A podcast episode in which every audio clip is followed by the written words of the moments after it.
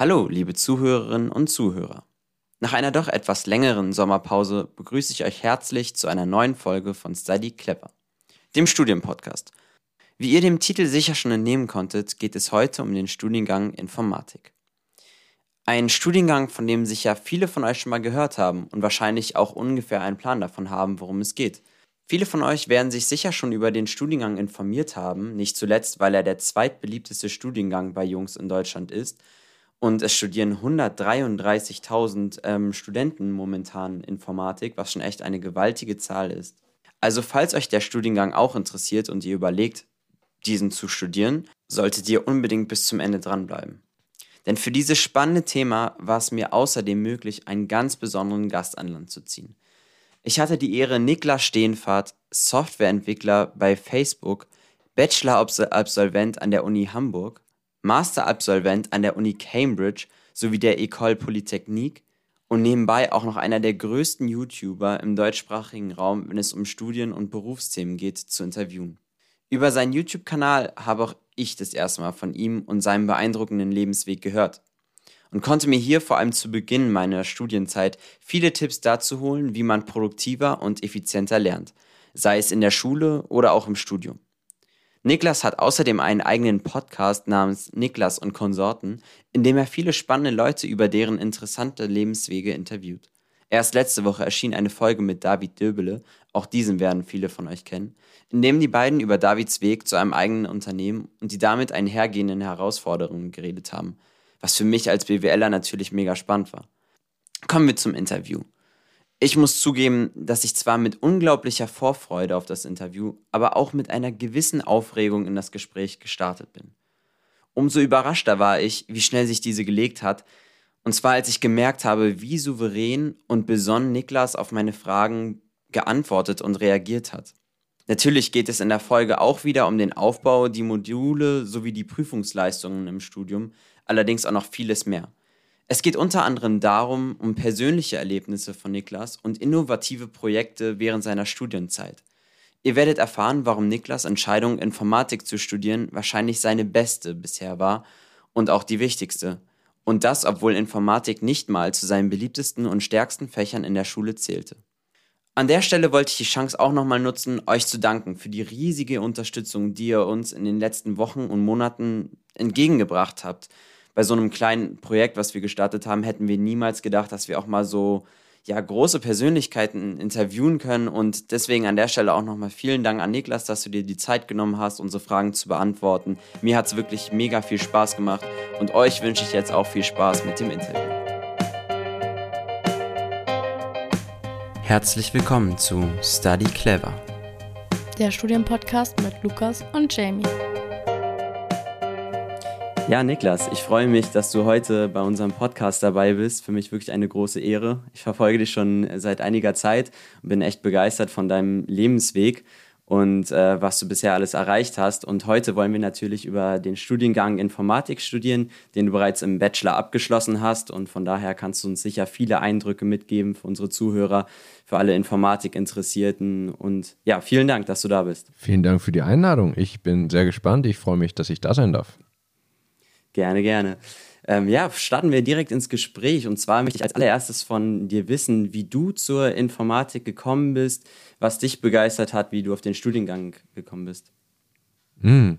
Ja, ich bin da vielleicht gar nicht so der, ich weiß nicht, ob es den typischen Informatiker gibt, aber bei mir war es auf jeden Fall eine sehr späte Entscheidung. Es gibt Leute im Studium, die schon ganz lange wissen, Informatik ist ihr Fach, die vielleicht schon an Computers rumbasteln, seit sie 13 sind. Und zu denen gehörte ich auf jeden Fall nicht. Ich hatte meinen ersten eigenen Computer zur Oberstufe gekriegt und mit Informatik überhaupt nichts am Hut gehabt. Ich habe auch Informatik in der Schule nur ganz spät erst belegt. Ich hatte erst Spanisch mhm. und habe dann Spanisch abgegeben, um Informatik zu nehmen. Weil es irgendwie, ja, ich weiß auch gar nicht mehr genau, was mich da gereizt hat, weil irgendwie haben die anderen erzählt, äh, vom Informatikunterricht, dass es irgendwie ganz witzig ist. Und ja, ich habe dann also Informatik relativ zufällig mich entschieden zu belegen als Schulfach und fand das okay, aber habe auch da noch nicht so richtig Feuer gefangen und konnte mich für alle möglichen Themen in der Schule generell begeistern. Hatte eine riesen Liste mit Sachen, die ich hätte studieren können. Meine stärksten Fächer in der Schule waren Deutsch, Philosophie und Musik, würde ich sagen. und äh, war aber auch in den anderen Fächern, Fächern gut und habe dann zufällig ist mir irgendwie ein Flyer in die Hände gekommen. Ich glaube, unser Informatiklehrer hatte das verbreitet, dass es so ein Informatik-Schnupperstudium gab. Mhm. Da konnte man eine Woche am Informatik-Campus so ein bisschen mit so ein paar Studenten mitlaufen und so ein kleines Programmierprojekt machen. Da bin ich hin. Fand ich total cool, hat super viel Spaß gemacht. Und äh, dann dachte ich mir, na, warum eigentlich nicht? Was soll ich jetzt erstmal Philosophie studieren und dann später Informatik und dann kann ich das nicht finanzieren und dann wie jobbe ich und so weiter. Wenn mich eh so irgendwie alles interessiert und ich mich nicht so richtig entscheiden kann, dann doch vielleicht gleich was, äh, mit dem man richtig gut Geld verdienen kann. Und das hat mich auch irgendwie mal fasziniert, gerade weil ich nicht so, so richtig viel mit Computern zu tun hatte. So Leute, die so richtig sich gut mit dem Computer auskennen. Das fand ich immer extrem cool. Mhm. Die irgendwie, äh, also so Hacker, aber auch die irgendwie so richtig versiert sind und da alle möglichen Tricks äh, am Computer drauf haben. Das fand ich, ja, fand ich faszinierend und das wollte ich auch können.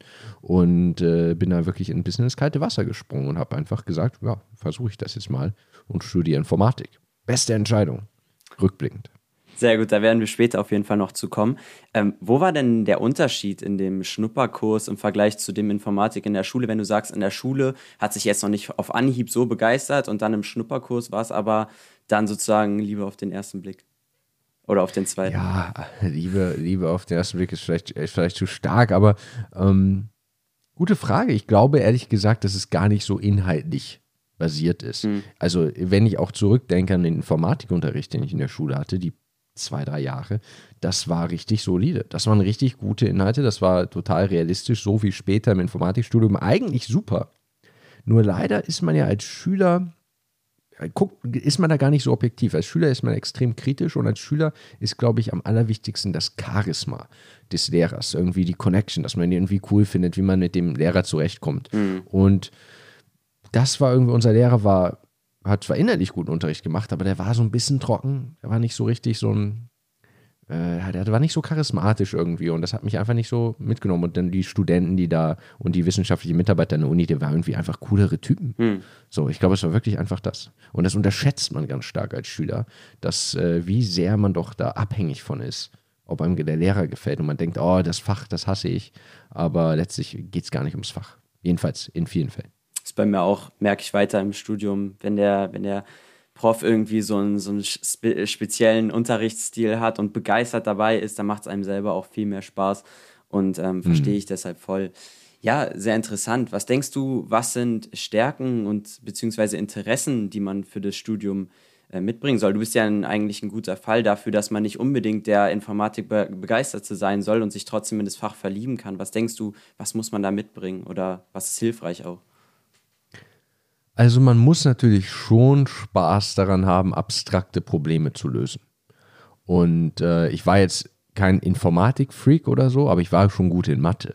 Mhm. Und ich hatte auch, auch Spaß an so Knobelaufgaben und sowas gehabt. Also wenn man das jetzt gar nicht hat und äh, wenn man so richtig, richtig mies in Mathe ist, dann ist so ein reines Informatikstudium vielleicht nicht die richtige Wahl. Kann man natürlich trotzdem im IT-Bereich arbeiten, kann man eine Programmierausbildung machen oder vielleicht ein besonders praxisorientiertes Studium an der Fachhochschule, da gibt es bestimmt Lösungen, aber Informatik ist ja auch die Lehre von Informationsverarbeitung. Es ist nicht einfach nur Programmieren, sondern es ist so ein bisschen die abstrakte Theorie verstehen, wie Computer überhaupt funktionieren und wie Computerprogramme funktionieren. Und das ist etwas sehr Technisches, sehr Abstraktes, sehr Theoretisches. Und äh, da muss man Spaß dran haben, aber es muss man eben auch erstmal ausprobieren, um das herauszufinden, ob man da Spaß dran hat. Und äh, im Notfall kann man ja auch einfach mal ein, zwei Semester studieren und gucken, wie es läuft.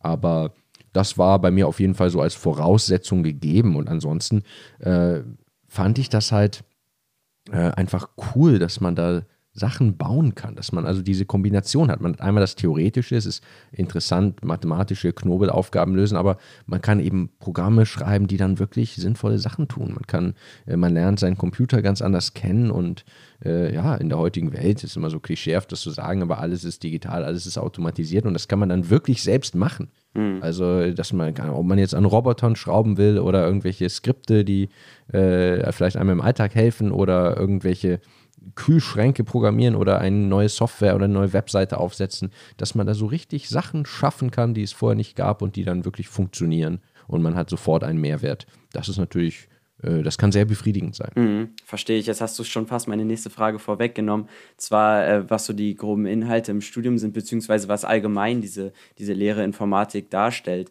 Ähm, kannst du dich noch daran erinnern, so was so die ersten Module waren, mit denen man eingestiegen ist, jetzt auch für Leute, die jetzt noch gar nicht studieren, sondern das anfangen wollen zu studieren, was da auf sie zukommt? Zu Beginn? Klar. Äh, also, und ich kann aber auch nur dazu, äh, dazu ermuntern, äh, sich das anzugucken. Das ist übrigens so als ganz genereller Tipp. Ich bin da vielleicht auch ein bisschen blauäugig einfach irgendwie drauf zugegangen. Man kann natürlich auf diesen Uni-Webseiten genau sehen, was man dann im ersten Semester erwartet. Mhm. Man kann da richtig so weit sich durchklicken, dass man richtig sich die Übungssätze schon angucken kann vom letzten Jahr. Man kann richtig ah, okay. sehen, was sind die Aufgaben, wie sind die Vorlesungsinhalte, was für, sind die Bücher, die man da liest äh, oder nach denen die Vorlesung vorgeht. Da kann man sich, also wenn man jetzt sagen wir noch in der 11. Klasse ist, kann man quasi schon anfangen zu studieren. Äh, einfach anhand dieser der Webseiten. kann man sich irgendeine Uni raussuchen. Fast alle Unis sind da sehr transparent in ihren Lehrinhalten. Also das als genereller Tipp. Aber ich kann auch ein bisschen erzählen. Äh, ich habe gesagt, man kann es am Anfang einfach mal ausprobieren. Man muss natürlich den kleinen Disclaimer dazu geben, dass das Studium am Anfang am schwierigsten und theoretischsten ist. Das würde ich schon sagen. Am Anfang wird am meisten gesiebt. Am Anfang hat man zum Beispiel Mathe-Grundvorlesung.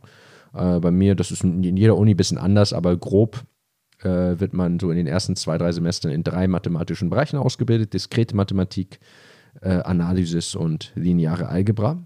Also da wirklich Vektorrechnung, Funktion, äh, wie, wie in der Schule. Mhm. Ne? Das geht da wirklich weiter. Und äh, das, äh, da muss man durch, wenn man Informatik studiert. Und ähm, dann gibt es einen theoretischen Teil, aber nicht in Mathe, sondern theoretische Informatik. Da lernt man so die Theorie von Computerprogramm, so einen Schritt dahinter, Algorithmen, Datenstrukturen. Mhm. Was sind so die Prinzipien, die alle Programme gemein haben und wie funktionieren überhaupt Computer so auf der theoretischen Ebene? Und dann lernt man natürlich auch Programmieren, denn äh, das wird nicht vorausgesetzt. Informatik ist kein Pflichtfach an der Schule und äh, nicht jeder kann programmieren, wenn man an die Uni kommt und das lernt man dann von Grund an, von Null an hört man Softwareentwicklung 1, Softwareentwicklung 2 hieß das bei uns, heißt überall anders, aber man wird irgendeine Programmiersprache äh, bekommt man dann beigebracht von der Pike auf. Also du würdest auch sagen, wenn man jetzt nicht Informatik in der Schule schon belegt hat und das Studium anfängt, würde man trotzdem nicht komplett hinterherhängen, sondern man bekommt die gleichen Inhalte nochmal neu vermittelt. Oder hat man dann da 100%. schon deutlich schwieriger? Würde ich absolut sagen. Und ich weiß, dass das ein Thema ist, das viele beschäftigt. Deswegen habe ich ja auch so ein paar Videos in der Richtung gemacht. Informatik studieren ohne Vorkenntnisse ist ein relativ frühes YouTube-Video von mir. Und äh, da sehe ich das auch nochmal ein bisschen. Ja, also die, die kurze Antwort ist auf jeden Fall, es ist sehr gut möglich, mit wenigen oder gar keinen Vorkenntnissen Informatikstudium gut zu machen. Ähm, man, wie gesagt, das Einzige, was man so ein bisschen absehen kann, ist, dass wenn man jetzt so ganz, ganz ein wirklich ein riesen Problemfall in Mathematik ist, dann ist, glaube ich, ein reines Informatikstudium sehr schwierig. Man kann natürlich immer das Pech gehabt haben, dass man einfach mit dem Lehrer nicht klargekommen ist oder die Art Mathematik, das ist an der Uni auch immer noch ein bisschen andere Art von Mathematik, mhm. aber wer jetzt sagt, auch so abstraktes, logisches Denken ist überhaupt nicht mein Ding, dann ist in Informatik vielleicht nicht die richtige Wahl, man kann es trotzdem ausprobieren, aber dann muss man sich da auf jeden Fall äh, gefasst machen, dass man es frustrierend sein kann. Aber wenn man da generell ein, ein, vielleicht eine gewisse Begabung hat, äh, muss es nicht exzellent sein, aber dass man da irgendwie mit gut zurechtkommt, dann muss man auf jeden Fall nicht programmiertechnisch oder so schon ganz viel wissen. Man bekommt das alles im Studium beigebracht und hat auch genug Zeit, das zu lernen. Sehr gute Antwort. Ähm, ich stelle mir irgendwie, bei, wenn ich darüber nachdenke, gerade wie man sowas erlernt wie Programmieren, stelle ich mir das doch irgendwie sehr praktisch vor. Wie sind, da die Lehrmethoden in der Uni bei dir gewesen, äh, um das dann auch zu vermitteln, damit man das auch selber kann? Weil ich stelle es mir schwierig vor, wenn man einfach irgendwas Theoretisches, was vielleicht in Mathe geht, theoretisch einfach zuhören, äh, mitschreiben und dann kann man es direkt anwenden. Aber in der Progra also in der, beim Programmieren stelle ich es mir doch schwieriger vor. Wie wurde es da gelöst? War es trotzdem eine ganz normale Vorlesung, die man sich angehört hat und dann sollte man es selber sich erarbeiten? Oder wie lief das ab? Man hat Programmierübungen. Man hat ja quasi in jedem Bachelorstudium nicht nur die Vorlesung, mhm. sondern praktische Übungsgruppen. Das auch im Mathematikstudium, auch in einem rein theoretischen Studium heißt das dann, dass man da wirklich Aufgaben rechnet, mhm. Aufgaben bearbeitet und an der Tafel womöglich vorrechnen muss, wie in der Schule, und äh, vergleicht, Hausaufgaben kriegt. Also das ist ja, da ist das Studium gar nicht so weit von der Schule entfernt. Mhm. Die Hörsaal, das ist immer so was Besonderes, aber äh, in den Übungsgruppen geht es ein bisschen wie in der Schule zu.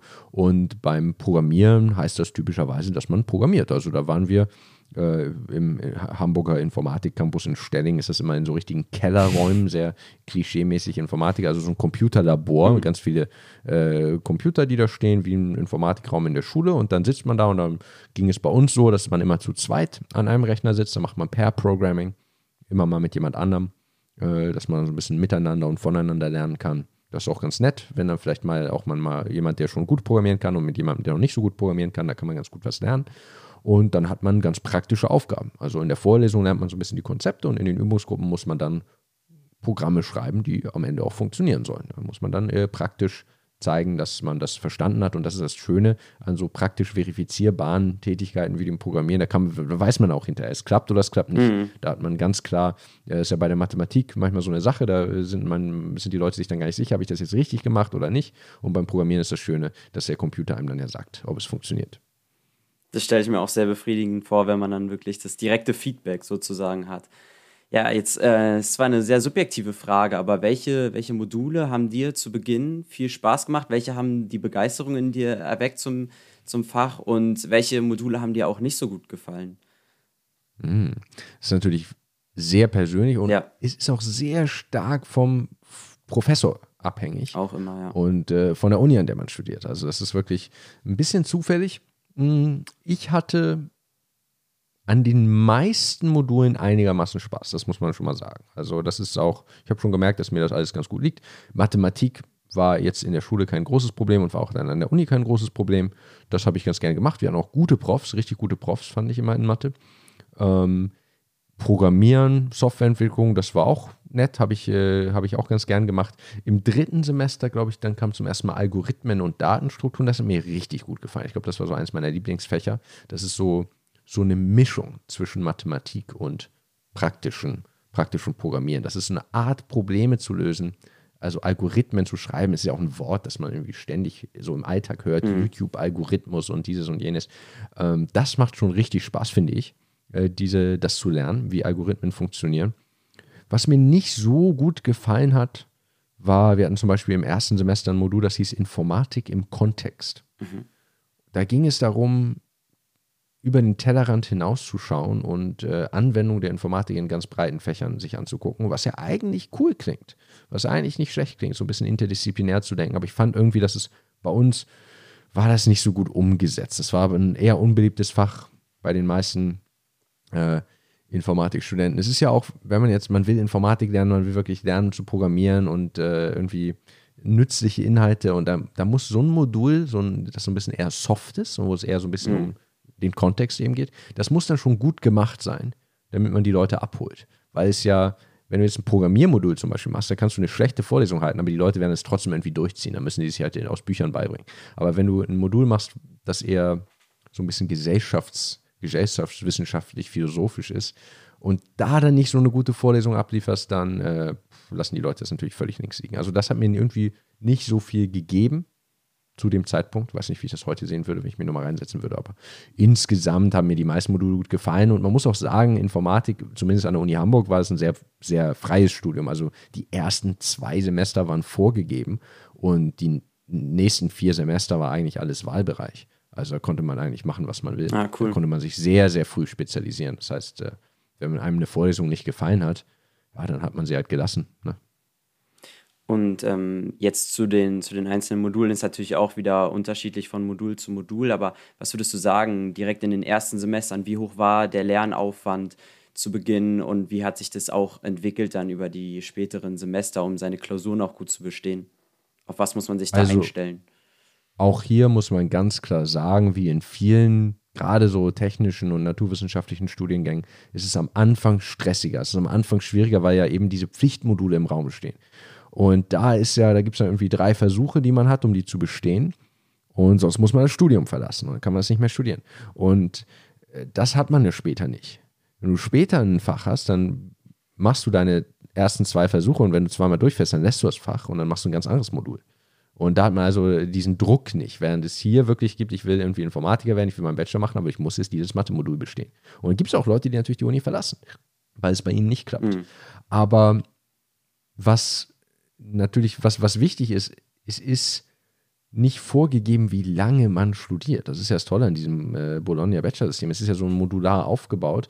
Und äh, ja, wenn es im ersten Semester nicht klappt mit dem Mathe-Modul, dann studiere ich trotzdem erstmal weiter. Und dann muss ich das eben im dritten Semester nachholen. Und notfalls muss ich es im fünften Semester nachholen. Also es gibt natürlich Leute, bei denen sich das Studium ein bisschen zieht.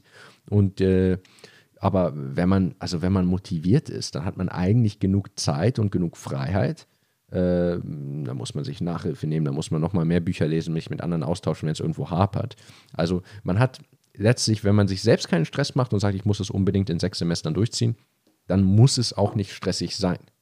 Und wenn man irgendwie das Gefühl hat, man versinkt in Arbeit, dann hat man sich einfach vielleicht zu viel vorgenommen für das Semester. Kann ja auch sein. Mhm. Das heißt, äh, da finde ich es schwierig, eine pauschale Antwort zu geben. Ich habe den Eindruck, wenn Leute so ganz gestresst sind, dann haben sie sich entweder zu viel vorgenommen oder sie gehen da auch vielleicht zu unsystematisch ran. Da spreche ich auch ein bisschen manchmal in meinen Videos drüber, dass wenn man, äh, wenn man systematisch von Anfang des Semesters an auch wirklich lernt und irgendwie Karteikarten macht und sich vorbereitet schon auf die Prüfung und nicht erst in der Klausurenphase, dann ist das Studium eigentlich nicht besonders stressig. Mhm. Sowieso ja auf jeden Fall mit System und deinem Karteikartensystem, was du ja auch in einem deiner Videos vorgestellt hast, ist es natürlich immer, ja, wenn man direkt anfängt, klar, dann macht man nicht alles einen Tag vorher, dann wird man natürlich Stress haben. Aber mir ging es jetzt auch vor allem darum, welche Art von Lernen wird gefragt? es, geht es um auswendig Lernen? Geht es darum, Dinge zu verstehen, Dinge transferieren zu können? Was, was wird mhm. da gefordert? Das ist auch noch so eine Sache. Deswegen mochte ich auch dieses Informatik im Kontext bei uns mhm. nicht. Da ging es nur ums Auswendiglernen. Das war ein Pflichtmodul im ersten Semester. Da waren wirklich, da gab es so PowerPoint-Folien mit irgendwelchen Diagrammen.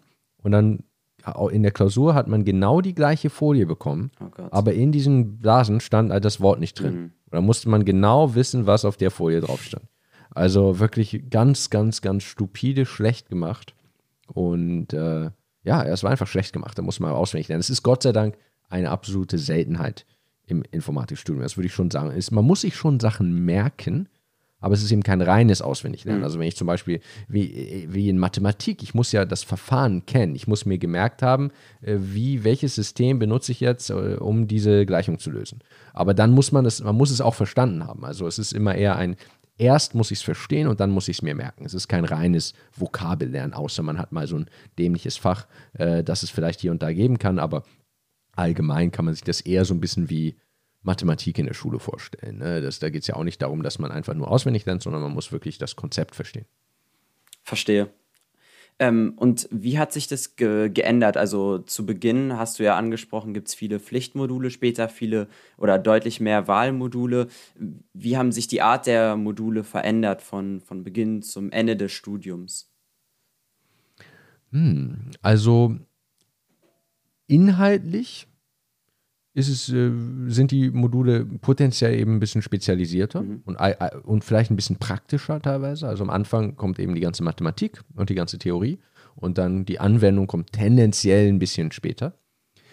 Es ist auch einfach eine andere Atmosphäre, weil es sich natürlich ausdünnt und weniger Leute in jedem einzelnen Fach sind. Am Anfang hat man diese riesigen Vorlesungen, wir hatten 400, 500 Leute im Hörsaal, alle müssen diese Mathe-Klausur bestehen. Und äh, später, ich hatte tatsächlich auch zum Beispiel Mathematik, ähm, gab es dann optionale Mathematikmodule, die dann natürlich wirklich die meisten nicht mehr belegen. Also selbst, selbst im Informatikstudium ist Mathe eher unbeliebt. Das muss man schon sagen. Ich glaube, okay. also nur wenn man reine Mathematik studiert, ist Mathe wirklich ein beliebtes Fach. In fast allen anderen Fächern, in denen Mathe vorkommt, ist Mathe eher sowas für Exoten. Aber ich gehörte dann dazu und habe dann tatsächlich freiwillig zum Beispiel Stochastik 1 und 2 gemacht, was bei uns kein Pflicht war. Und da saßen wir zu dritt in der Vorlesung. Okay. Das ist schon ziemlich cool. Ja. Also ich hatte so ein paar Module, wo wir nur ganz, ganz wenige Leute in der Vorlesung waren. Und da kannst du natürlich ganz anders mit dem Prof interagieren. Und äh, ja, hast einen ganz anderen Betreuungsschlüssel. Fühlt sich ein bisschen an wie auf so einer, na, ein bisschen wie in Cambridge. Ich habe ja auch in Cambridge studiert, da hat man das, kriegt man das ja quasi automatisch im Bachelor, dass man äh, so 2 zu 1 betreut wird. Aber das kann man eben auch äh, an einer ganz normalen Uni quasi haben, indem man einfach dann ein bisschen später die eher unbeliebten Fächer, Fächer wählt. Und äh, man hat auch im Prüfungssystem natürlich mehr mündliche Prüfung. Mhm. Das ist auch ganz klassisch. Also äh, die mündliche Prüfung ist eigentlich, finde ich auch so, die bessere Prüfungsform ist eigentlich der Standard äh, an der Uni. Aber man kann sie halt nicht machen. Es ist einfach nicht skalierbar. Der Prof kann nicht 500 mündliche Prüfungen abnehmen, deswegen werden Klausuren geschrieben. Aber wenn das dann nicht mehr der Fall ist und das Modul nur noch 20 Leute belegen, dann werden oft mündliche Prüfungen gemacht, statt schriftlich. Wo du gerade Das ist natürlich nochmal ein ganz anderes Erlebnis. Auf jeden Fall. Wo du gerade über die Klausuren sprichst, ist natürlich auch interessant. Ähm, viele schriftlich, natürlich, klar. Ähm, wie sehen die schriftlichen Prüfungen dann aus? Danach reden wir über die mündlichen. Wie, was passiert? Also du hast ein schlechtes Beispiel genannt, wo man einfach nur ausfüllen musste, was man sich gemerkt hat. Aber ansonsten, wie waren die Prüfungen aufgebaut? Eine Sache, die mich überrascht hat, die glaube ich jetzt nicht informatikspezifisch ist, äh, ist erstmal, wie kurz sie sind. Mhm. Ich erinnere mich nämlich an der Schule wurden die Klausuren immer länger und die Abiturklausuren waren irgendwie so richtig Fünf lang. Stunden Sechs teilweise, Stunden ja. oder fünf Stunden Ja. hat man da gesessen und diese Klausur geschrieben. Und da fragt man sich doch, warum, als wäre das so eine Vorbereitung für das, was später kommt. Und dann an der Uni 90 Minuten. Ja, Ja, jede Klausur. genau das gleiche Also, habe ich mir auch oft gedacht, ja. Da wundert man sich ein bisschen. Ähm, also 90 Minuten Klausur, man, äh, ja, man setzt sich da im Hörsaal, man kriegt einen, einen Zettel mit Aufgaben. Mathe-Klausur kann man sich halt echt genauso vorstellen wie in der Schule. Gut, die Art der Aufgaben ein bisschen anders, vielleicht muss man mal was beweisen und nicht irgendwie einfach Sachen ausrechnen, aber es ist halt, ja, man kriegt halt Aufgaben und dann muss man dann eine Lösung aufschreiben ähm, und irgendwie einen Lösungsweg. Im Programmiermodulen ist es, kann es oft mal passieren, dass man tatsächlich programmieren muss mit Papier und Stift. Mhm. Ja, hört sich erstmal ein bisschen komisch an, aber äh, ist eigentlich gar nicht so schlecht, funktioniert ganz gut. Und auch wenn man so algorithmisch in solchen äh, Algorithmenklausuren, Datenstrukturenklausuren, da muss man oft auch so quasi programmieren. Das ist, nennt sich Pseudocode. Man schreibt irgendwie so ungefähr äh, auf, wie das Programm strukturiert wäre, wie es funktionieren würde. Aber man muss jetzt nicht darauf achten, dass man ein Komma oder Semikolon oder also so die Sonderzeichen, wie das alles ist, sondern eher so die Logik Mhm. des Programms, die man aufschreibt. Und äh, genau, so kann man sich das vorstellen, dass man also äh, oft mit vielleicht mal irgendwelchen Programmiersprachen oder Programmierkonzepten, äh, dass man da was, eine, eine Lösung aufschreiben muss, dass man irgendwie vielleicht mal ein Konzept erklären muss. Kann natürlich mal gefragt werden, was bedeutet dies oder jenes.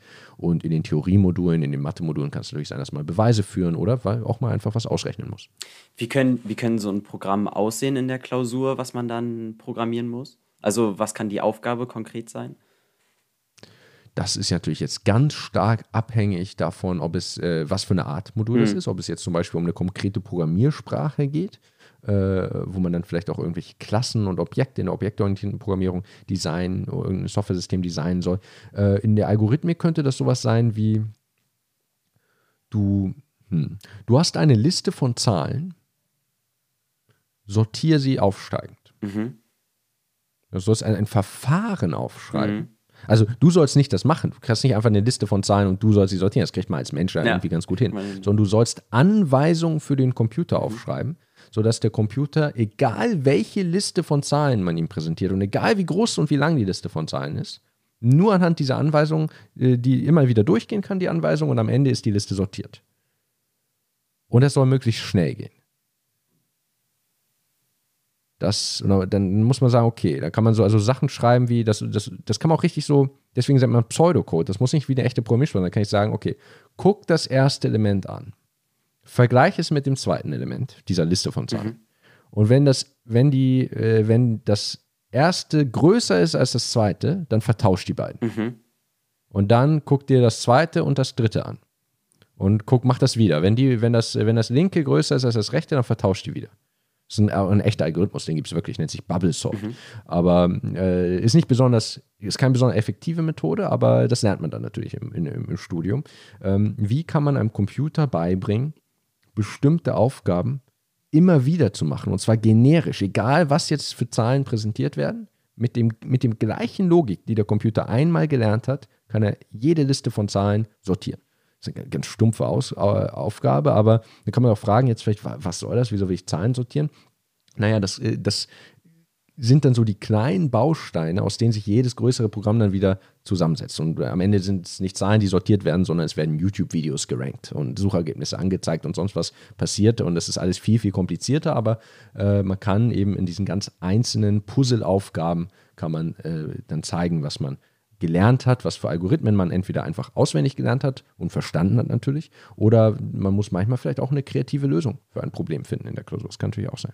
Nee, ist ein total spannender Einblick für mich, der würde ich mal von mir behaupten, keine Ahnung hat von Informatik und wenn es dann auch tiefer reingeht und einfach mal zu hören, was man dann auch tatsächlich macht in den Klausuren, beziehungsweise auch allgemein im Studium, ist ja wirklich spannend und wird wahrscheinlich auch vielen Leuten den Studiengang näher bringen. Deswegen so eine Einblicke sind immer mega interessant für mich als auch die Zuhörer, denke ich mal. Und äh, ja, mega cool. Und wie sehen, also das waren jetzt so die schriftlichen Klausuren und äh, dann gibt es natürlich die mündlichen Klausuren, die hast du auch noch mhm. angesprochen. Läuft es ähnlich ab? Muss man es dann direkt äh, live machen und dir wird auf die Finger geschaut oder? Quasi, quasi. Okay. Ähm, zu den schriftlichen kann ich noch kurz sagen, man kann sich die natürlich auch angucken. Es gibt natürlich von unzähligen Unis die ganzen Klausuren und Beispielklausuren online. Also da muss man gar nicht raten, man kann einfach gucken, Informatik, was gibt es da so für Klausuren, das findet man alles, die PDFs der ganz vieler Beispielklausuren und echter Klausuren, die in den vergangenen Jahren geschrieben wurden von ganz vielen Unis. Man muss immer ein bisschen gucken, dass man sich nicht abschrecken lässt, denn natürlich kann man die nicht verstehen, die Aufgaben. Mhm so richtig. Also wenn ich jetzt als äh, irgendjemand äh, komme und eine Informatikklausur aus dem vierten Semester, dann äh, verstehe ich irgendwie nur Bahnhof und denke vielleicht, oh Gott, wie soll ich das denn jemals können? Aber das kann man, man gar nicht so gut einschätzen, ob man das, denn zu dem Zeitpunkt hat man es dann ja gelernt. Klar. Es werden natürlich nur fair, nur Sachen abge, abgeprüft, die man irgendwie auch gelernt hat, idealerweise. Und in der mündlichen Prüfung ist das ähnlich. Wir haben uns ja eben auch so ein bisschen drüber unterhalten. Ich könnte jetzt sagen, also äh, ja, du hast eine Liste von Zahlen, die wollen wir sortieren, wie würdest du das machen? Dann musst du mir das erklären. Und dann, äh, wenn, wenn das nötig ist, kannst du natürlich Papier und Stift nehmen. Vielleicht gibt es ein Whiteboard oder eine Tafel, da kannst du rangehen, da kannst du ein bisschen vormachen, dann werde ich Fragen stellen. Aber was ist, wenn die Liste leer ist? Was ist, wenn die Liste wirklich so lang ist, dass es irgendwie der, der Computer, dass es irgendwie ganz schwierig wird? Was, wenn negative Zahlen plötzlich vorkommen? Sonderfall hast du vielleicht nicht bedacht in deiner Lösung. Musst du gucken, oh, stimmt, dann, dann, dann funktioniert mein Ansatz nicht mehr. Dann, dann wird nachgehakt. Mhm. Es gibt natürlich auch Wissensfragen, kann auch natürlich sein in der mündlichen Prüfung, dass mal eine Wissensfrage gestellt wird. Ja, wie, äh, wie funktioniert, oder dass man irgendein Verfahren einfach erklären soll, aber es kann auch so, können so richtig praktische Anwendungsaufgaben sein die man dann in der Diskussion oder anhand einer Tafel äh, erklären und seine Lösung verteidigen muss. Alles klar, also eigentlich ziemlich ähnlich vom Aufgabenformat her, nur halt die, ja, die Durchführung etwas anders. Genau. Alles klar. Gibt es eigentlich bei dir auch oder in dem Studiengang auch Hausarbeiten, die man schreiben und abgeben muss, die, wofür man eine Note bekommt? Ja, das gibt es typischerweise auch. Äh, das hängt wieder ein bisschen davon ab, wo man studiert. Also, das ist ja wirklich sehr, sehr wenig standardisiert. Das muss man klar sagen. Ah, okay. Das ist noch weniger standardisiert als unser Schulsystem. Echt? Informatik an der einen Uni oder an der nächsten Uni, das ist natürlich was ganz anderes. Also, was, was da jetzt genau vorkommt. Bei uns war es so und bei den meisten Unis wird es so sein, dass es mindestens einen Anteil gibt, dass es das eine oder andere Modul gibt, das dann irgendwie Seminar oder Proseminar oder Projekt heißt, wo es ein bisschen anders zugeht. Mhm. Wo man zum Beispiel, also Seminare an der Uni sind typischerweise Veranstaltungen, wo äh, alle zusammenkommen und am Anfang werden irgendwie Themen verteilt und dann gibt es ein bisschen Zeit, sich vorzubereiten und dann jede Woche hält einer einen Vortrag. Mhm. Und das wird dann bewertet. Okay. So. Und dann schreibt man vielleicht das Ganze noch auf, dann schreibt man irgendwie eine Seminararbeit, so als Hausarbeit ähm, und lernt so ein bisschen, wie das ist, wissenschaftliche Paper zu schreiben. Das ist ja irgendwie auch Teil des Studiums, gerade wenn man an einer äh, Universität studiert, dann wird man ja nicht nur vorbereitet, dass man Programmierer werden kann und wie Softwareentwickler oder Roboterbauer in der Industrie oder sonst was, sondern man kann, wenn man will, ja später auch in die Wissenschaft gehen und da muss man erstmal lernen im Studium, wie man überhaupt wissenschaftlich schreibt, wie man gut Quellen zitiert und so, wie man wissenschaftlich arbeitet. Ein bisschen lernt man es in der Schule, an der Uni lernt man es nochmal gründlicher und da gibt es natürlich diesen Hausarbeitsteil. Es gibt Projektarbeit, gerade im Informatikstudium. Es kann sein, dass man mal drei Wochen, vielleicht sogar drei Monate wirklich einfach an einem größeren, einer größeren Aufgabe baut, irgendwas mit Robotern oder ein Softwareprojekt oder was im IT-Sicherheitsbereich, dass man also in einer Gruppe von Leuten eine komplexere Aufgabe kommt, bekommt und dann ganz praktisch was machen muss. Vielleicht muss man es am Ende auch aufschreiben, das kommt immer darauf an. Es gibt auch diverse Informatikstudiengänge, in denen richtige Betriebspraktika eingebaut mhm. sind. Also wenn man zum Beispiel Software-Systementwicklung, wäre das an unserer Uni gewesen, studiert, da musste man ein ganzes Semester aussetzen und das ist auch in ganz vielen Fachhochschulen gerade so, wenn man Informatik studiert, dass man dann irgendwie einfach mal ein, ein Semester als Informatiker äh, arbeitet, als Praktikant in irgendeiner Firma. Kann man auch freiwillig im Sommer machen, habe ich ja auch selbst gemacht später. Aber das, da gibt es natürlich alle möglichen äh, Arten von Modulen und ja, die meisten Studiengänge haben einmal das System Vorlesung und Übungsgruppe. Man hört sich so eine Vorlesung des Profs an und dann macht man, macht man praktische Aufgaben und kriegt Hausaufgaben. Dann gibt es das System, da gibt es Klausuren oder mündliche Prüfungen und dann gibt es Projektarbeit, wo man mal ein paar Wochen an einer Aufgabe praktisch arbeitet und dann gibt es Seminare, in denen man, wie gesagt, Vorträge hält und Seminararbeiten schreibt. Was war da so ein, kannst du dich noch an eine konkrete, eine, eine konkrete Arbeit oder ein konkretes Projekt erinnern, sodass man mal so einen ganz praktischen Bezug hat? Klar, ich, ich kann mich an alles erinnern, würde ich behaupten. Ähm, also alles aus meinem Studium. Ich, ja, Projekt zum Beispiel, ich habe, äh, wir haben drei Wochen lang eine Android-App mhm. entwickelt. Da war die Vorgabe eigentlich, programmiere irgendeine Android-App. Okay. Am Anfang hat das mit denen besprochen, was es genau sein soll, aber es konnte irgendwas sein. Äh, man konnte sich auch ungefähr aussuchen, was man da für Technologie benutzt. Äh, es gab dann halt bestimmte Technologien, äh, zum Beispiel Java, in denen die Betreuer sich auskannten und einem helfen mhm. konnten. Wenn man dann so verwegen war, was anderes zu nehmen, dann konnte man auch was anderes nehmen. Ähm, ja, da haben wir eine Android-App geschrieben, ich und zwei andere Kommilitonen, drei Wochen lang. Wir haben eine Schach-App geschrieben, einfach eine Online-Schach-App, also nichts irgendwie besonders Innovatives, auch, gibt es auch schon, haben wir auch nicht im App Store veröffentlicht hinterher oder fand ich aber irgendwie einfach ganz cool, meine eigene Schach-App zu schreiben, so auch mit Netzwerk. Dann haben wir den, in, in der Programmiersprache Python haben wir den Server entwickelt und in der Programmiersprache Scala haben wir die App selbst geschrieben. Und äh, ja, das hat auch am Ende funktioniert. Das ist ganz nett. Also hast du drei Wochen dran gearbeitet und dann kannst du wirklich gegeneinander mit der eigenen App Schach spielen übers Internet. Und äh, ja, das hat mir gut gefallen, dass man dann wirklich so ein Produkt am Ende in der Hand Das hört sich nach einer coolen Sache an, auf jeden Fall. Hast du auch schon über andere Apps mal nachgedacht zu entwickeln, nach deinem Studium jetzt auch? Ich glaube, der App-Boom ist so ein bisschen vorbei. Mhm. Ich glaube, heutzutage macht man eher YouTube-Kanäle. Das ist so ein bisschen 2010, dass man irgendwie eine App macht und dann damit reich wird. Nee, aber auf jeden Fall cool, dass man sowas direkt dann auch schon im Studium macht und nicht nur das Theoretische erlernt, sondern auch das dann machen kann und umsetzen kann. Äh, und an eine Hausarbeit auch noch, wo du wirklich wissenschaftlich irgendwas schreiben musstest, was auch ein Projekt wahrscheinlich oder irgendwie sowas? Ja, ich habe zum Beispiel ähm, meine Pro-Seminararbeit, das ist also noch das kleinere Seminar, da gibt es, äh, das ist gar nicht so umfangreich. Da habe ich einen Vortrag gehalten und dann eine, eine Arbeit geschrieben über das RSA-Verfahren und so ein bisschen allgemein über Verschlüsselungsverfahren. Mhm das ist gerade im Bachelor noch nicht unbedingt innovativ. Mhm. Also im Bachelor muss man da jetzt nicht irgendwie was Neues rausfinden. Mhm. Man muss eher bestehendes Wissen zusammenfassen und das irgendwie gut strukturiert rübergeben. Man kann nicht erwarten von einem Bachelorstudenten, dass er irgendwie die Informatik als solche wissenschaftlich voranbringt. Klar. Selbst im Master ist das so eine Sache, äh, vielleicht wenn es sehr speziell wird. Aber genau, da habe ich äh, über das RSA-Verfahren äh, referiert und äh, das gibt es auch in einer bisschen anderen Form als YouTube-Video. Mhm. Ein Video zum RSA-Verfahren gibt es auf meinem Kanal. Wird auf jeden Fall auch in der Folgenbeschreibung verlinkt sein. Also, falls jemand äh, einen, einen dieser spannenden Videoausschnitte, die du schon erwähnt hast, mal sehen will in Echtzeit, kann er gerne mal über den Link gehen. Ähm, das ist auch, glaube ich, ein ganz gutes Beispiel. So für so wie so ein Informatiker. Das ist was ganz anderes, IT-Sicherheit als mhm. Bereich, aber es ist ein ganz gutes Beispiel, äh, wie das so, ja, das zeigt einmal auch den theoretischen und den praktischen Teil, wie man sich so ein bisschen damit beschäftigen kann. Cool. Du hattest auch schon über Praktika gesprochen. Ähm, würdest du auch äh, ein, ich studiere zum Beispiel dual, siehst du Informatik, das Informatikstudium auch als ein duales Studium als sinnvoll an? Klar, absolut. Also ich glaube, das ist einfach die Frage, was einem besser liegt, was einem besser gefällt. Mhm. Ich habe ich hab ja ein, ich habe glaube ich so ein Video gemacht, ne, das heißt normales versus duales Studium oder so oder duales Studium. Äh, da ging es auch speziell um Informatik. Mhm. Da hatte ich äh, Fabian Live Overflow äh, zu Gast und er hat erzählt, er hat dual Inf Informatik studiert, äh, fand das ganz toll hat da mit Begeisterung von berichtet.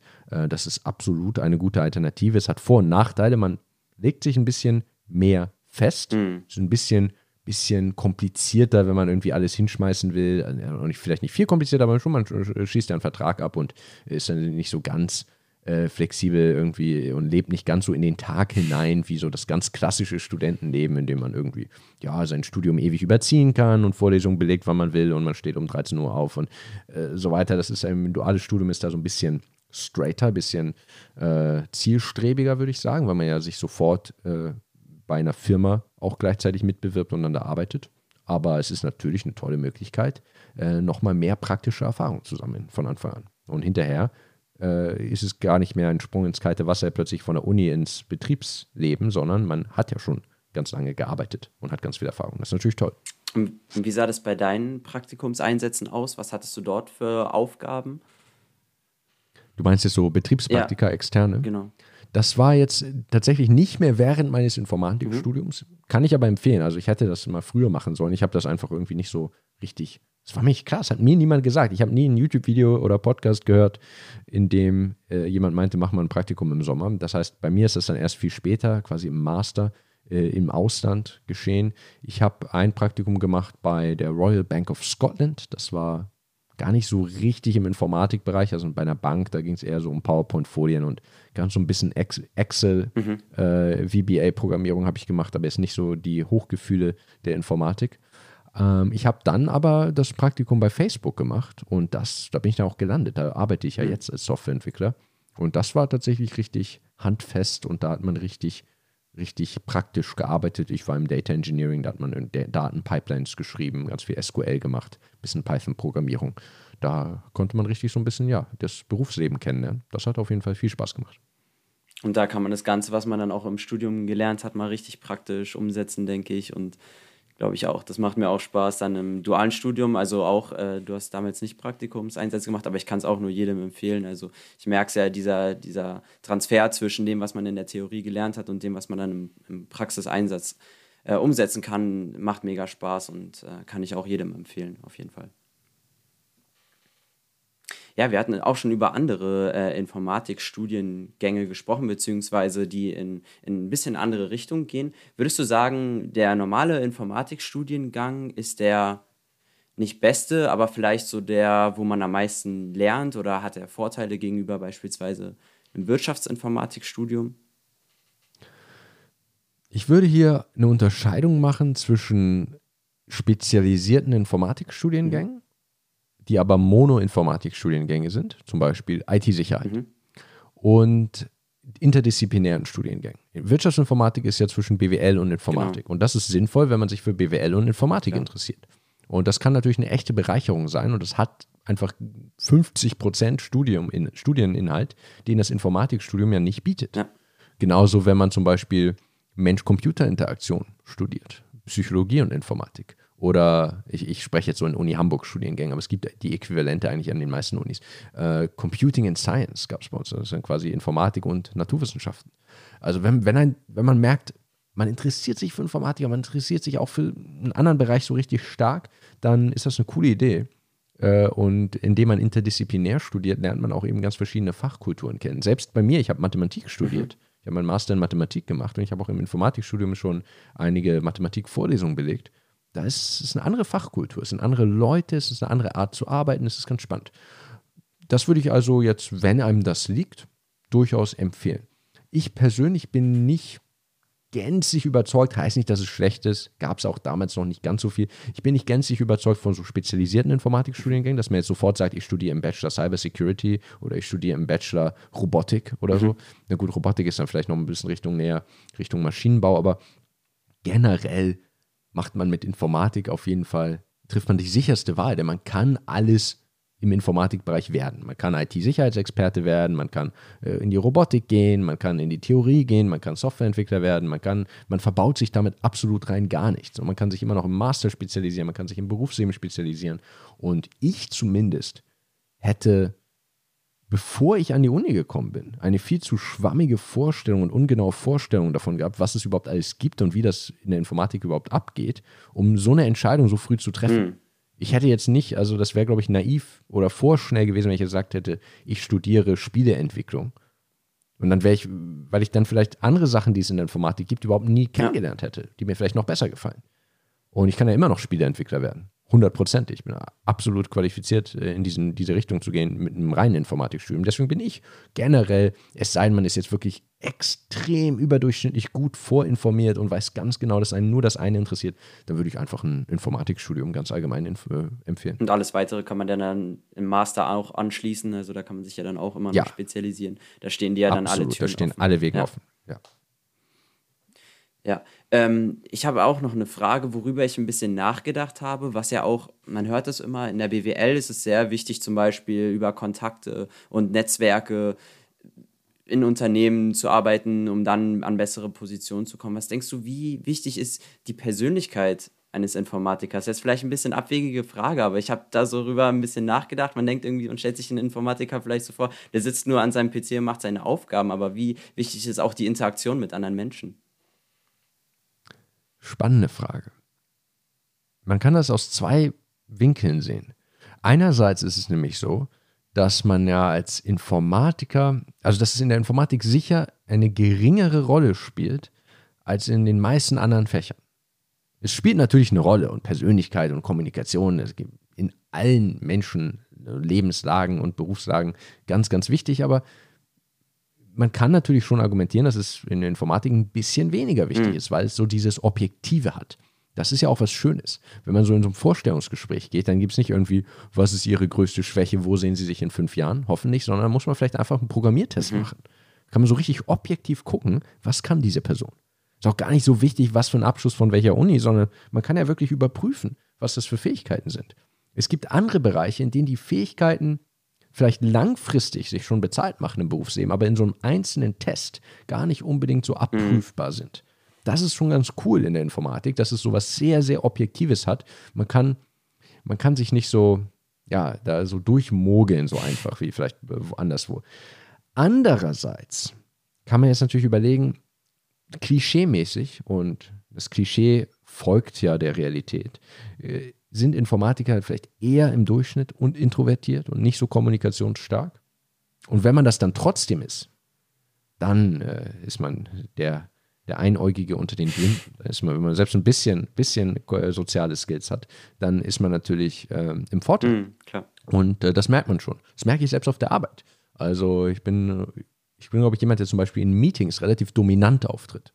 Und ich kann auch meistens durchsetzen, wie ich die Sachen gerne hätte, weil ich gut argumentieren kann. Und äh, das spielt im Berufsleben auf jeden Fall eine riesige Rolle. Im reinen Studium vielleicht nicht so ganz unmittelbar, Außer natürlich in den sozialen Kontakten zu den Kommilitonen, aber äh, in den Prüfungen vielleicht nicht ganz unmittelbar. Aber natürlich ist es auch als Informatiker im Vorstellungsgespräch, im Job überall wichtig, dass man sich gut präsentiert. Man ist, man, man, man geht ja immer irgendwie auch am Ende mit, mit Menschen um, aber naja, es gibt halt für einen begabten Informatiker, der aber nicht so gut sozial drauf ist, auch andere Wege. Und äh, da muss man sich nur angucken. Also man kann äh, irgendwie, äh, wir wissen nicht mal, wer Bitcoin entwickelt hat.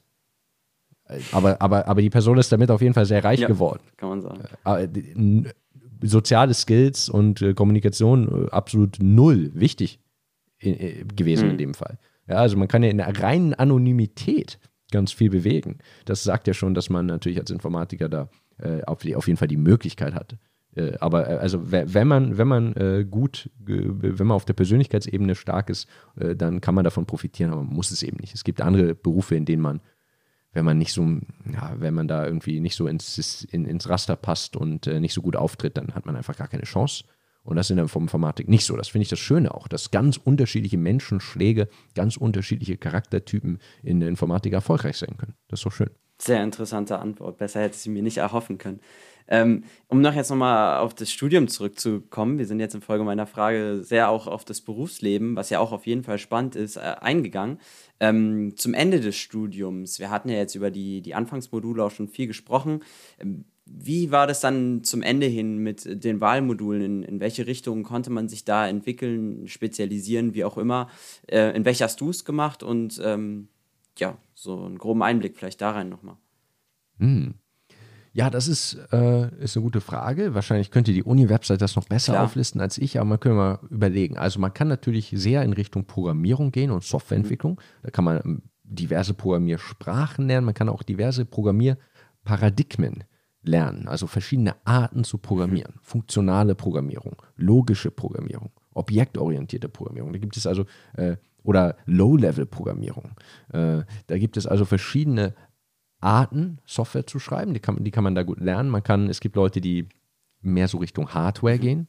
Ich sagte auch schon Low-Level-Programmierung, die vielleicht gar nicht so gerne einfach so eine Software schreiben, die dann auf meinem Computer läuft, sondern vielleicht ein System, das, äh, das äh, auf einem, ja, weiß nicht, das in, in einer großen Maschine läuft. Oder die, die Grundlagen, quasi die, die Software, die am Betriebssystem selbst arbeiten wollen oder so noch eine Ebene darunter. Also da kann man, da gibt es ganz unterschiedliche, man kann beliebig rein und rauszoomen. Mhm.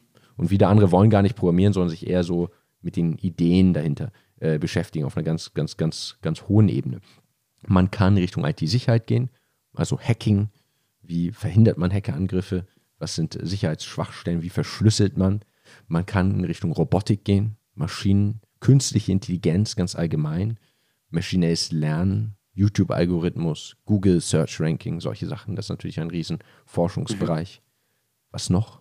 Mensch-Computer-Interaktion hatte ich erwähnt, Interaktionsdesign. Wie erstelle ich überhaupt eine Software, dass Menschen sie gut benutzen mhm. können? Da gibt es ganz viel Theorie zu. Das ist gar nicht irgendwie einfach so intuitiv, das sieht irgendwie nett aus, sondern da kann man sich ganz, ganz viel mit beschäftigen, mit ganz viel geforscht. Softwarearchitektur, Softwaretechnik. Äh, wie ich schon, da hatte ich schon gesagt, da geht es gar nicht um die Programmierung selbst, um die Details, sondern so einen Schritt rausgezoomt. Was sind so die Komponenten meines Software-Systems? Wie strukturiere ich meine Systeme, dass sie gut zusammenarbeiten? Und so weiter und so fort. Natürlich die Theorie. Ich selbst habe relativ allgemein studiert. Ich hatte im Bachelor so ein bisschen den Anspruch, mich relativ breit aufzustellen. Mhm. Ich habe mich nicht wirklich stark spezialisiert. Ich habe IT-Sicherheit gemacht, ich habe Android-Programmierung gemacht, ich habe funktionale und logische Programmierung gemacht, ich habe äh, ganz viel Mathematik gemacht. Ich habe meine Bachelorarbeit geschrieben im Bereich Model-Checking, Petri-Netze. Das ist die theoretische Informatik. Äh, das ist äh, also fast in der Mathematik. Und ja, da gibt es bestimmt noch ganz viele Bereiche, die ich jetzt äh, vergessen hätte. Da muss man einfach mal gucken, auch was gibt es so für Lehrstühle an den Universitäten was, und überhaupt einfach mal ins Modulhandbuch gucken, was gibt es da so für Themen. Das ist, da findet schon jeder, der sich insgesamt so ein bisschen mit Info für Informatik begeistern kann, findet da sicher äh, etwas, was gut Unglaublich ist. vielfältig auf jeden Fall. Also hätte ich gar nicht gedacht, dass man da doch sich für so viele Richtungen spezialisieren kann. Ja, absolut. Und äh, ja, also diese ganze biologische äh, Ebene gibt es natürlich noch. Bioinformatik gab es das eigenen Master mhm. bei uns. Also kann man irgendwie sich mit, mit äh, natürlich Modellierung beschäftigen, jetzt Gesundheitsinformatik, Medizininformatik, jetzt gerade auch relevant, Modelle, Voraussagen, alles, äh, alles Richtungen, in die man gehen kann. Und gibt es da irgendwie auch eine mündliche Abschlussprüfung oder sowas? Oder ist es äh, dann am Ende die Bachelorarbeit und das war's? Ähm, bei uns an der Uni, das ist, mag woanders anderswo sein, gab es nicht in dem Sinne die eine Abschlussprüfung. Ich glaube, generell ist es ja so, dass der Bologna-Bachelor so diese Modu diesen modularen Aufbau mhm. hat. Das heißt, man kann einzelne Fächer erstmal bestehen und dann sind sie weg vom Tisch. Das ist anders, als wenn man jetzt Jura studiert und am Ende ein riesen Staatsexamen ja. machen muss, wo man irgendwie alles nochmal äh, noch können muss. Sondern hier ist es so, du hast irgendwie das eine Mathematikmodul, das hast du jetzt endlich bestanden und dann ist es auch mhm. weg. Da wird es nicht nochmal abgeprüft. So wie zum Beispiel im Abitur. Man schreibt zwischendurch Klausuren und dann am Ende kommt nochmal eine Abitur, nochmal eine Riesenprüfung. Ja. Nee, hier ist das Modul dann abgehakt. Man hat in die Bachelorarbeit, die aber ja sehr speziell ist, in einem ganz speziellen Bereich, der einen interessiert, mit einem Prof, den man sich selbst ausgesucht hat. Und die muss man dann auch verteidigen. Die muss man dann mündlich präsentieren ah, okay. und da wird man nochmal kritisch zu befragt. Das ist so ein bisschen wie eine Abschlussprüfung. Okay. Ja, sehr gut. Ja, mag wahrscheinlich auch wieder unterschiedlich sein von Uni zu Uni, wie es immer ist, aber von dir schon mal den Einblick. Sehr gut. Ich würde sagen, wir sind jetzt tatsächlich am, schon ziemlich am Ende des Gesprächs. Ähm, wir haben jetzt quasi den Bachelor fertig. Ähm, ich habe jetzt noch eine These für dich. Äh, und zwar, Würdest du die These unterschreiben, beziehungsweise ja, wie stehst du dazu, dass man mit Informatik heutzutage die vielfältigsten Berufsaussichten hat? Was man früher gesagt hat, vielleicht zu BWL, die Zeit wird ja immer, es gibt immer mehr Digitalisierung und es läuft immer mehr darauf hinaus, es wird in immer mehr Dingen erfordert. Würdest du diese These unterschreiben oder sagst du völliger Schwachsinn? Oder was dazwischen? 100 Prozent. 100 Prozent. Ich bin, ich bin ziemlich überzeugt von dem Fach. Ich bin sehr zufällig da reingestolpert und ich bin sehr, sehr dankbar, dass ich da reingestolpert bin, wenn es einem Spaß macht. Das ist ein großes Wenn. Wenn es einem keinen Spaß macht, soll man es nicht machen. Also nur, wenn es einem Spaß macht. Wenn man, wenn man, wenn es einem Spaß macht oder wenn man meint, man kann sich dafür begeistern, vielleicht potenziell, dann hat es sehr, es ist schon sehr angenehm. Es hat also einen natürlich ganz wunderbaren Arbeitsmarkt und es ist eben wirklich unfassbar flexibel wie du mhm. schon sagtest. Man kann äh, sehr theoretisch sein, man kann sehr praktisch sein. Es ist auf alle Industrien anwendbar. Wenn ich sage, ich interessiere mich für Autos, dann arbeite ich mit Autos als Informatiker. Wenn ich mich für Medizin interessiere, arbeite ich mit Medizin. Wenn ich mich für Bildung interessiere, arbeite ich mit Bildungsplattformen. Also da findet man auf jeden Fall äh, eine, eine Anwendung, die einen interessiert. Man kann in einer Firma arbeiten, man kann in einem Startup arbeiten, man kann selbstständig als Freelancer arbeiten, man kann eine eigene App schreiben, wie du sagtest, oder eine Website aufsetzen oder irgendein Startup gründen ohne großes Investment von außen. Man kann ja auch immer in diese betriebswirtschaftliche Richtung zum Beispiel gehen. Und BWLer werden das nicht gerne hören, aber meine These und mein Eindruck ist auch, dass es einfacher ist, später in die Richtung zu gehen als andersrum. Würde ich auch so ich glaube, sagen. es ist einfacher, mit Informatik anzufangen und dann sagen, jetzt bringe ich mir bei, äh, wie man ein Unternehmen macht.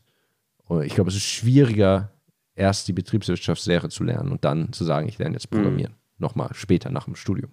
Ich glaube, dass sich Leute mit der Richtung schwerer tun und ich glaube, dass man mit Informatik karrieretechnisch einfach super aufgestellt ist und es auch im Privat unglaublich viel gibt. Wir sitzen eh den ganzen Tag am Rechner oder am Handy und wenn man mit diesen ganzen Geräten gut umgehen kann und da effektiv drin ist und nicht äh, ständig Probleme mit hat, das alleine ist ja schon ein ganz großer Vorteil. Was denkst du, inwieweit kann man, wenn man jetzt äh, BWL oder irgendwas anderes studiert, sich nebenbei, sage ich mal, Informatikinhalte beibringen und das, was auch im Studium gelehrt wird, selber lernen?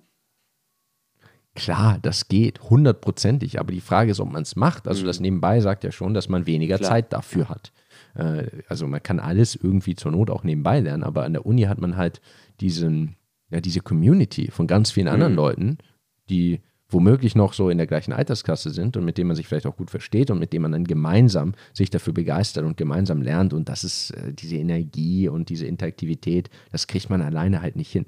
Es gibt äh, Bootcamps, die können auch richtig gut funktionieren. Also wenn man auch, man kann auch mit Mitte 40 sagen, ich mache jetzt mal sechs Monate Bootcamp, gibt so ganz viele Programme. Ich habe selbst mal auf meinem Kanal eins beworben, mhm. äh, mit dem man jetzt ähm, äh, sagt, ich werde wirklich umtrainiert zum äh, Softwareentwickler oder zum äh, Data Analyst oder so. Das, das geht, das funktioniert auch. Da muss man dann meistens Geld für bezahlen. Ähm, aber ja, also das ist, das ist absolut möglich, 100 Prozent. Aber wenn man jetzt noch vor dem Studium steht, dann kann man es halt auch gleich studieren. Geht natürlich auch so. Ja, ansonsten, ich hätte keine weiteren Fragen mehr. Willst du noch irgendwas loswerden an die Zuhörer? Abschließende Worte? Im, Im Prinzip nicht. Ich fand, das war ganz rund. Wer sich fürs Informatikstudium interessiert, auf meinem YouTube-Kanal mache ich ja nun wirklich ganz unterschiedliche Sachen, aber ich habe auch ganze Playlists nur zum Informatikstudium, mhm. wo es wirklich ganz viele Videos nur um Informatikstudium geht, um die Voraussetzungen, um die Studieninhalte, um die Berufe danach, um die Praktika. Also, äh, wen das interessiert, der soll sich einfach da umgucken. Und ansonsten hoffe ich, dass das interessant war. Und äh, bedanke mich. Das war ein schönes Gespräch. Mich Freut mich. Mir hat es auch mega Spaß gemacht. Vielen Dank nochmal, dass du dabei warst. Ähm, ich habe viele Erkenntnisse gesammelt. Ich denke, alle unsere Zuhörer auch. Und ähm, bist natürlich ganz oben verlinkt. Äh, also an jeden, der daran interessiert ist, mehr Input über Niklas zu sammeln. Wirklich ein spannender Typ. Ich, hab, ich war fasziniert davon, habe mir sehr viele Videos angeguckt. Und ähm, ja, ansonsten wünsche ich euch allen einen schönen Tag, schöne Restwoche, was auch immer und wir hören uns. Tschüss. Tschüss.